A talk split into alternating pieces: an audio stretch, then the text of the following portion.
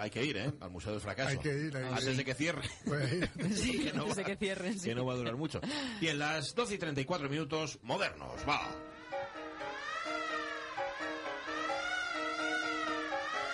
Pero no unos modernos cualquiera, no, son los modernos de otros tiempos de Carlos La Peña. Carlos, ¿qué tal? Buenos días. Buenos días, aquí estamos, muertos Pues, de calor. Muy bien. Eh, aquí, sin embargo, todo lo contrario. Qué mal repartido está el mundo, ¿eh? Fíjate tú. Eh, en las últimas semanas dedicamos modernos, dedicaba modernos de otros tiempos al compositor cinematográfico por antonomasia, el neoyorquino Bernard Herrmann. El jueves pasado nos quedamos con la primera y única ópera del compositor, Cumbres Borrascosas. Sí, sí, Bernie, Her- Benny Herman trabajó como ocho años en esta ópera, que en palabras de su primera esposa, de Lucille Fletcher, fue, quizás fuera de sus obras la que resultaba más cercana a su talento y a su corazón. Es una ópera en un prólogo y cuatro actos y que tiene un epílogo en el que repite, en el que repite la música del prólogo. Un nuevo ejemplo del gusto que siempre tuvo Herman de reutilizar músicas ya compuestas. Pero que una vez resituadas, eh, no podemos ni imaginar que fuera posible que, que pudiera haber habido ahí otra música. Además, en Cumbres Buenas Cosas encontramos música que ya había usado en Ciudadano Kane, en El Cuarto Mandamiento, en Alma Rebelde o en El Fantasma y la Señora Muir. Posteriormente encontraremos temas de la ópera en Duelo en el Fondo del Mar, en Vértigo, en Viaje al Centro de la Tierra, en Con la Muerte en los Talones y en Mar y la Ladrona. Vamos, un ejemplo de reciclaje brutal.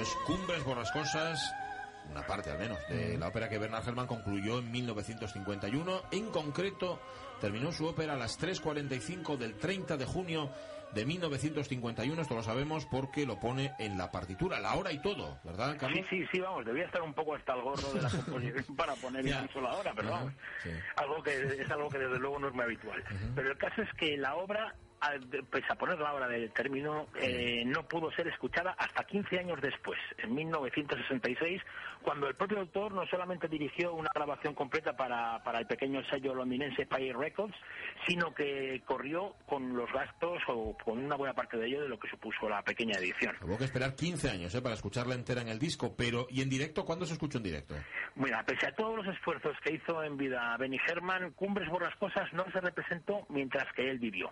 ¿Cómo? Y eso que estuvo a punto de caramelo varias veces. Sir John, Barbirol, Barbi- John Barbirolli Sí. eh, quiso producirla con la Hall Orquesta de Manchester, también Stokowski lo intentó con la Ópera de San Francisco y hubo otro intento del compositor con la Ópera de Heidelberg. Pero los recursos necesarios eran muy cuantiosos y nadie estuvo dispuesto a aflojar tanta gallina. Así que, que ningún intento llegó a buen puerto. El estreno al final se produjo el 6 de noviembre de 1982 en Portland. Llevaba ya nuestro Benny pues siete años criando manda, criando malvas ya. La ópera se presentó bastante mutilada, además, con unos 40 minutos de música cortados. Ahora que Bernard Herrmann estaba muerto y no podía defenderse, ya, Claro. no, ya no tenían su reacción. A ver si se hubieran atrevido a hacerlo en vida. Ya. Le ofrecieron la dirección a Orson Welles, pero este declinó la invitación y la grabación videográfica prevista no se realizó tampoco por falta de presupuesto. Y vamos, y por si fuera poco, las críticas tampoco fueron muy entusiastas.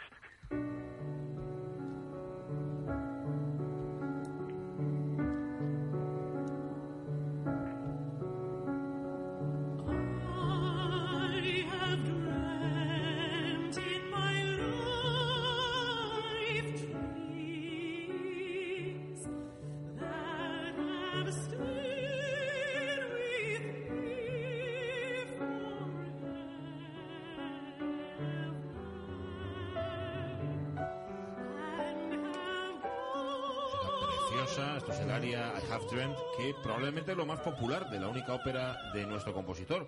Supongo que, bueno, no poder estrenarla, el fracaso de la ópera no sentaría muy bien a Herman.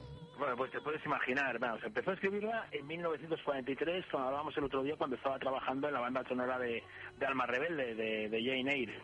Eh, aprovechando las invitaciones de Barbirolli, eh, con el que Benny tenía una fuerte amistad de, de cuando era director de la Filarmónica de Nueva York, Sí. el compositor visitó la casa de las hermanas Bronte en Howard con su primera mujer, con Lucille Fletcher, que a la sazón era la libretista de la ópera.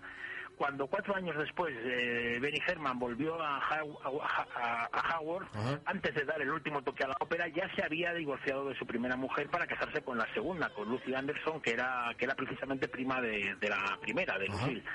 Bernard Herrmann consideraba que, que Wuthering Heights, que Cumbres por las Cosas, era su pasaporte para la eternidad musical, pero, pero ni siquiera consiguió verla representada en vida. Ha hecho que agrió aún más, si cabe, su, su carácter. También hay que decir que después de su muerte tampoco es que se haya despertado mucho mayor interés por parte de los programadores, pero ya sabemos que con las, con las azarosas que son las ocurrencias de los programadores de ópera, pues quizás cualquier día se pone de moda. Vamos, calidad musical, desde luego, tiene de sobra.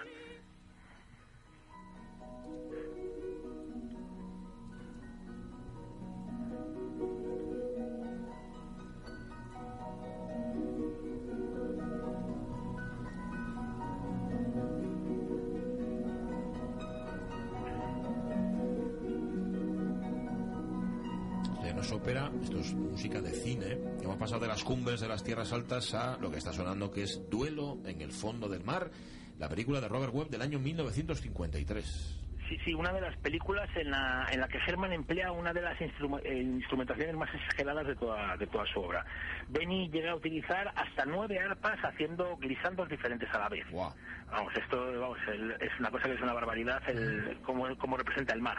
Herman impresionó a Alfred Newman con la música. Decía Alfred Newman, el jefe de música de la Fox, es una de las partituras más originales que he escuchado nunca.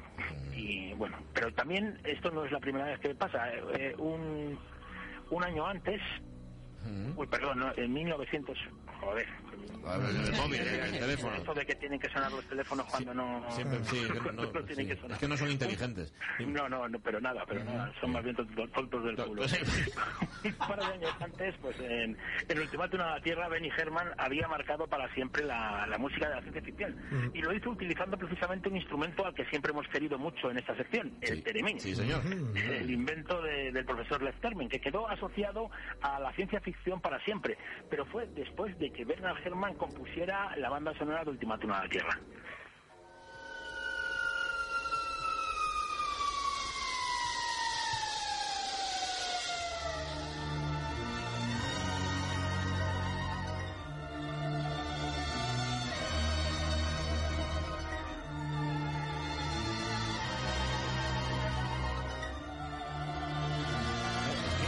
Tuvo que ser el primero, ¿no? En ocurrírsele. El Ceremín acompañará a todo tipo de marcianos después de este ultimátum a la Tierra del año 51. Em, em, Carlos, a ver, después de, de tres días hablando de Bernard Herrmann, vas a contarnos por fin cuándo empezó la colaboración de Herrmann con Alfred Hitchcock. De una ¿Creéis que puñetera vez, añado yo, de... ¿Creéis que es necesario? Eh, bueno, necesario no lo sea, imprescindible seguro. Ah, bueno, pues mira, pues podríamos, la verdad es que podríamos seguir hablando de todas las bandas sonoras sorprendentes que compuso en esos tiempos, porque Sí. aún, aún usando música que ya había compuesto, cada película de Herman es un caso aparte. Vamos a ver, tenemos el concierto, el concierto macabro con el fantástico concierto para piano que contiene y con la tormenta de nieve que está inspirada en la sinfonía Manfred de Tchaikovsky. Sí. Tenemos Operación Cicerón, donde ensayará las tensiones que llevará a la inmortalidad en psicosis y en vértigo. Tenemos Las Nieves del Kilimanjaro, en la que utilizó la paleta sonora más amplia de su cinematografía. Tenemos el exotismo africano y el primitivismo rítmico en La Hechicera Blanca. Tenemos a Sinué, el Egipto, donde Alfred Newman y él se mimetizaron en la partitura y una voz etcétera. Pero luego llegó esto. Claro.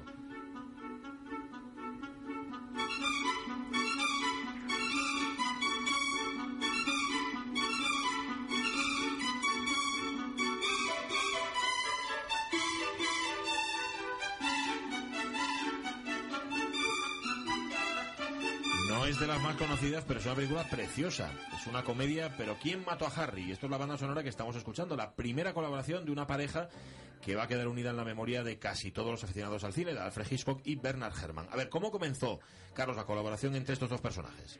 Bueno, pues como suele, decirse- como suele suceder casi siempre, pues fue por casualidad. Tanto el director como el músico pululaban por los sitios similares, por sitios similares Claro. y con resultados francamente, francamente exitosos, por lo que el, tra- que trabajaran juntos era una cuestión de tiempo. Pero coincidieron por primera vez en 1955 y les presentó el compositor cinematográfico Lynn Murray, uno de los mejores amigos de, de Benny.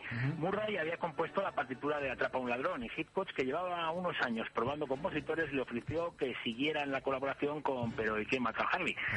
Murray, que estaba hasta arriba del trabajo, declinó la oferta y recomendó a Benny Herman. Y es de esta forma como comenzó una relación que duró 11 años y que igual que dio resultados gloriosos para ambos, podría haber terminado de cualquier manera. Ya. Porque menudo dos gallos para un solo corral. Sí. Vamos, si el ego de Benny Herman no cabía por la puerta, pues el de Alfred Hitchcock no pasaba por un portón siquiera.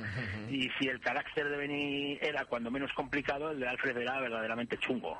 Vamos, o sea, los genios conscientes de, de- de que lo eran y que decidieron por un tiempo para nuestro disfrute unir sus caminos con películas diferentes que solo coincidían en sus genialidades. El hombre que sabía demasiado, en la que Herman aparece dirigiendo la orquesta en el Royal Albert Hall, Falso culpable, en la que Benny utiliza la figura del protagonista, un contrabajista de jazz, para marcar toda la música abierta a los sonidos más avant del momento, con ritmos caribeños o con la samba, ¿no?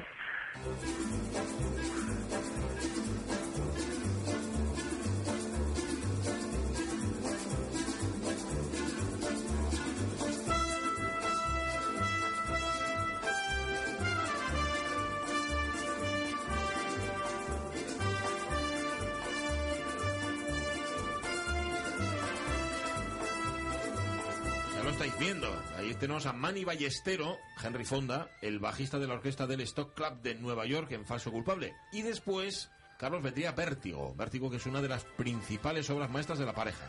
Sí, sí, vamos, Hitchcock siempre había tenido interés en adaptar algunas de las novelas de Pierre Bouleau y de Tomás Narcejac, aunque siempre se le había adelantado a alguien. Así que el director pidió a la Universal que se hiciera con los derechos de la última novela de la dupla francesa, de Entre los Muertos.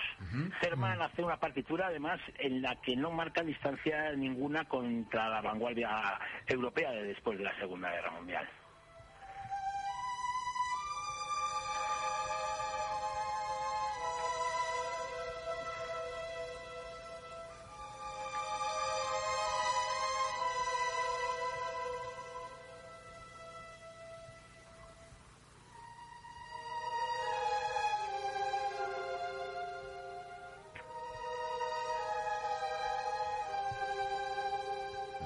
Presentarlo. Esto es la escena de amor de Vértigo, que es una música difícil de olvidar por los aficionados al cine.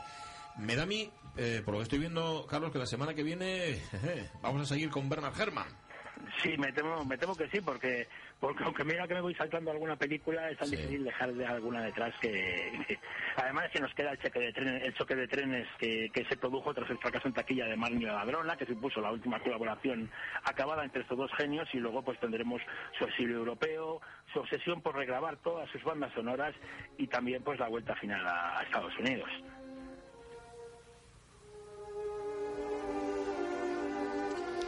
No parece una mala idea, ¿eh? No, Seguir protestamos con la él. boquina pequeña. Protestamos con boquina de piñón. La verdad es que no, estamos encantados de tener a Bernard Herrmann y sobre todo un tipo tan nutritivo. Porque fíjense ustedes que llevamos tres semanas y todavía no nos saciamos. Eh, bien, nos está fortaleciendo el espíritu, pero todavía queremos más. Así que, Carlos La Peña, el martes aquí nos encontramos de nuevo. Un abrazo. Un abrazo para vosotros, venga. Chao, chao. Claro, cuando se juntan dos genios puede pasar Claro. eso, que sea un fracaso absoluto por dos egos que chocan, dos Claro. egos revueltos, o todo lo Sí, contrario. estos no van al Museo del Fracaso. ¿eh? No, no, no, que van, no, van al del éxito.